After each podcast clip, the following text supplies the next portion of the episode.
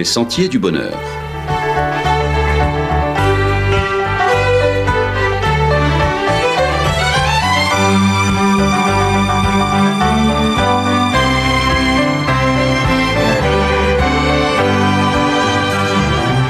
Une émission qui vous apporte un message d'espérance, de paix, de joie et de confiance. Chers amis auditeurs, bonjour. Eric et Sabrina pour emprunter avec vous les sentiers du bonheur. Eric, de toutes les fêtes inscrites au calendrier, celle de Noël est certainement la plus populaire. Au-delà de l'aspect religieux, les gens aiment particulièrement échanger les cadeaux, se rencontrer en famille dans cette atmosphère de joie et de paix. Le 25 décembre est vraiment, à ce titre, une fête hors du commun. Comme tu le dis, la fête de Noël aujourd'hui s'est largement sécularisée. Même ceux qui ne témoignent pas d'une foi en Jésus vivent et apprécient ce temps, souhaitent joyeux Noël et profitent en famille ou entre amis de ce moment. On a déjà eu l'occasion de le dire, Jésus n'est pas né le 25 décembre. Les origines de la fête sont plus à rechercher dans les pratiques d'anciens cultes en lien avec le solstice d'hiver qu'avec la naissance du Christ. Il n'empêche que c'est pratiquement l'ensemble de la planète qui, durant cette période, s'approprie les valeurs de l'Évangile, valeurs de partage, d'amour et de paix, et cela est très bien ainsi. Si on échange des cadeaux à Noël, c'est aussi en mémoire des présents que les mages venus d'Orient ont offerts à l'enfant Jésus. Il n'était encore qu'un nourrisson, mais ces mages, venus pour l'adorer, ont offert de l'or, de la myrrhe et de l'encens. Ils ont honoré Jésus comme on honorait les dieux à l'époque et dans leur culture. Maintenant, à regarder de plus près, avec Jésus, c'est Dieu qui s'est donné à l'humanité. Alors, n'est-ce pas là le véritable cadeau? C'est tout à fait vrai. Jésus incarne l'amour de Dieu qui s'est manifesté, qui s'est concrétisé pour que les humains soient sauvés et pour qu'ils vivent en sa présence éternellement. La Bible parle alors de la grâce de Dieu et l'apôtre Paul a très bien résumé la situation quand il a écrit dans sa lettre aux Éphésiens que c'est par la grâce que nous sommes sauvés, par le moyen de la foi, et cela ne vient pas de nous, c'est le don de Dieu. Le salut, c'est donc le cadeau de Dieu que Jésus est venu offrir à l'ensemble de l'humanité. Dans la déclaration de Paul que tu as citée, il y a cette notion de grâce qui rend possible le salut, la grâce de Dieu. De quoi s'agit-il précisément? Avec la grâce, il y a l'idée d'un jugement, ce jugement final qui sanctionne toutes les vies sur terre, un jugement auquel personne ne peut échapper. Dans ce jugement, Dieu ne propose pas d'acquitter celui qui croit. L'acquittement implique l'innocence de l'accusé, ce qui n'est pas notre cas. Un tel verdict sur nos vies serait injuste. Dieu propose donc la grâce. La grâce reconnaît la culpabilité humaine et permet de rester toujours fidèle à la justice. La grâce permet néanmoins de sauver de la condamnation celui ou celle qui accepte le cadeau de Dieu. Et c'est par les mérites de Jésus, l'homme parfait, que cette grâce est possible. En quoi les mérites de Jésus rendent le cadeau de la grâce possible? On peut dire que la perfection de Jésus le qualifie pour être celui qui paye le prix de notre culpabilité. Il est venu sur terre pour cela. Alors dans l'Ancien Testament, les prophètes l'ont annoncé, le prophète Ésaïe notamment, il avait annoncé sa venue en disant que la Vierge serait enceinte, qu'elle enfantera un fils, qu'on lui donnerait le nom d'Emmanuel, ce qui signifie Dieu avec nous. Mais c'est aussi Ésaïe qui a annoncé sa mort. Dans Ésaïe 53, il a dit qu'il porterait nos souffrances, qu'il se chargerait de nos douleurs, qu'il serait brisé pour nos péchés, que c'est par ses meurtrissures que nous serions guéris. Et donc, oui, c'est ainsi que la justice est satisfaite tout en sauvant celui qui reconnaît en Jésus son sauveur. Cette grâce, c'est le message de la Bible, depuis la Genèse, le premier livre des Écritures, jusqu'à l'Apocalypse, le dernier. Ce cadeau, nous faisons bien d'y prêter attention en ce jour de fête. Ce cadeau de la grâce est vraiment extraordinaire, surtout qu'il bouscule nos habitudes, nos tendances orgueilleuses, celles qui nous poussent constamment à l'autosatisfaction. Oui, tu fais bien de le souligner parce qu'en acceptant la grâce, on abandonne toute revendication d'autosuffisance. En lisant la suite de la déclaration de Paul dans Éphésiens 2, verset 8, on remarque qu'il ajoute que le salut ne s'acquiert pas par nos bonnes œuvres. Ce n'est pas en capitalisant de bonnes actions qu'on retrouve la proximité avec Dieu. Paul précise que c'est afin que personne ne fasse le fier, afin que personne ne se glorifie au point de revendiquer un statut, un salut qu'il ou elle aurait gagné par ses efforts. De toute façon, si le plan de Dieu devait nous orienter dans cette voie, personne n'aurait pu revendiquer le salut. Impossible en effet d'accumuler suffisamment de bonnes œuvres pour prétendre vivre comme Dieu, en proximité avec lui. La vérité, c'est que nous sommes tous égaux à ce niveau. Nous avons tous été contaminés par le péché qui a pollué notre relation avec Dieu et avec nos semblables.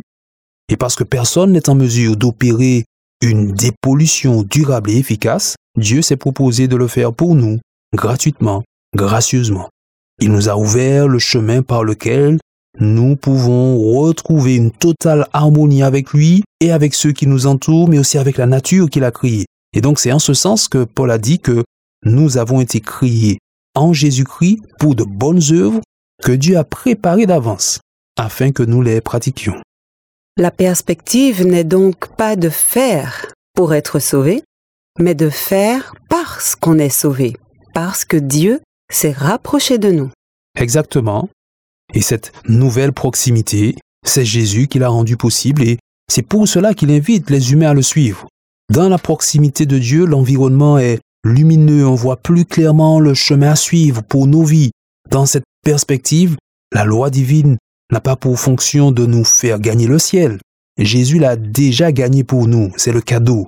L'objectif de la loi divine, donc, c'est de nous aider à vivre aujourd'hui et maintenant dans cette harmonie dont nous parlions, qui participe à tisser de saines relations avec le prochain, à prendre soin du vivant, et donc à partager finalement le caractère de Dieu. Le cadeau de la grâce de Dieu est sans aucun doute celui dont nous avons tous besoin. Amis auditeurs, il appartient à chacune, à chacun de l'accepter, puisqu'il est donné gratuitement. En ouvrant ce cadeau, il paraît maintenant évident qu'il va transformer positivement notre vie alors, profitons des fêtes pour nous approprier la grâce de Dieu. À bientôt sur les sentiers du bonheur.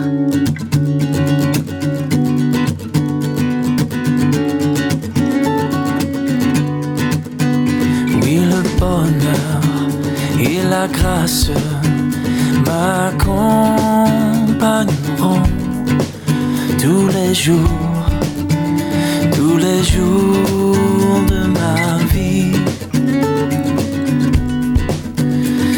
le bonheur et la grâce m'accompagneront tous les jours, tous les jours de ma vie. J'habiterai dans la maison de l'éternel. J'habiterai dans la maison de l'éternel. Oui, le bonheur et la grâce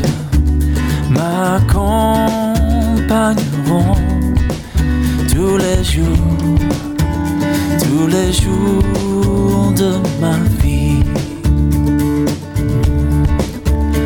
Il me conduit près des sources calmes je me repose dans son amour. Chaque jour, il restaure mon âme. Et dans ses sentiers, j'ai le secours. Oui, le bonheur et la grâce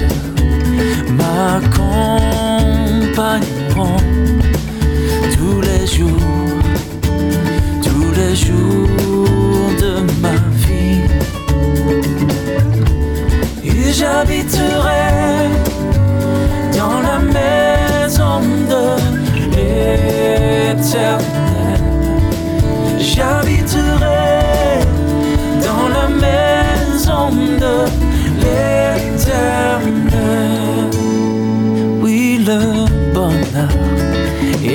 Et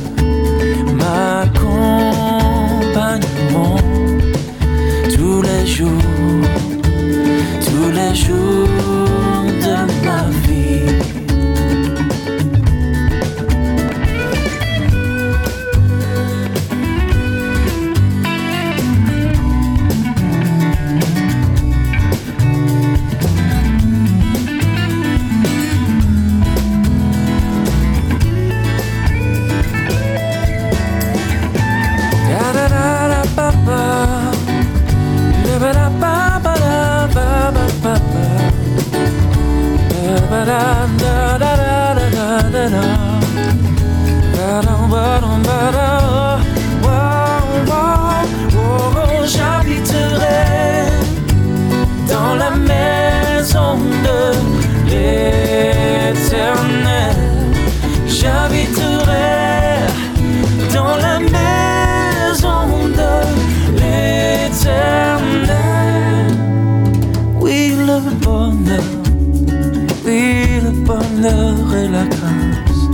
m'accompagneront tous les jours, tous les jours